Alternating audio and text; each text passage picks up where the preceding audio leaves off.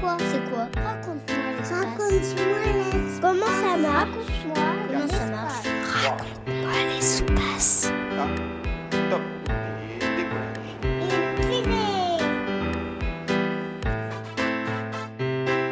Bonjour, je m'appelle Adji, j'ai 9 ans et je voudrais savoir pourquoi il y a de la vie sur Terre. Je suis Christian Mustin, je travaille au Centre national d'études spatiales et donc je suis expert en exobiologie, exoplanètes et protection planétaire. Donc exobiologie, c'est une thématique scientifique qui s'intéresse à la recherche de la vie ailleurs que sur Terre, mais aussi aux premières étapes de la vie sur Terre. Et puis exoplanètes, donc des planètes qui sont en dehors de notre système solaire, donc des planètes qui sont très très loin, hein, puisque la planète la plus proche, avec les moyens actuels dont on dispose voyager dans l'espace, on mettrait 40 000 ans à l'atteindre. Pourquoi la vie est-elle apparue sur Terre? La Terre a plusieurs avantages, notamment par sa position dans le système solaire, et surtout parce que c'est une planète qui a pu conserver de l'eau pour le développement de la vie.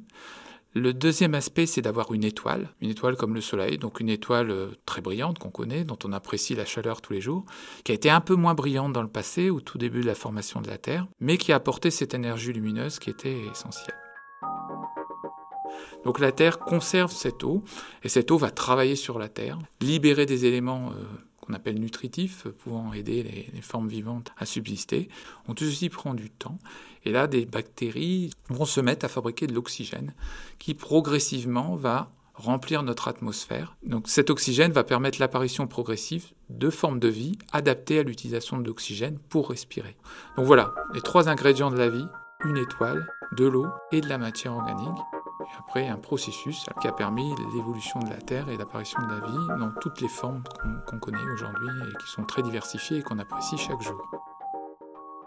Le deuxième point, y a-t-il d'autres possibilités pour que la vie apparaisse sur une planète sans avoir les conditions terrestres? Les scientifiques pensent qu'il y a des endroits habitables, qui sont des mondes glacés, alors euh, des mondes froids, euh, très très froids, mais dans lesquels il y a la possibilité d'avoir de l'eau liquide en profondeur qui pourrait être propice à l'émergence de formes de vie, voire à une vie euh, peut-être élaborée. Peut-il y avoir une vie ailleurs sur une planète ayant bénéficié de conditions différentes de celles de la Terre? Les scientifiques pensent que oui, c'est possible dans certaines conditions.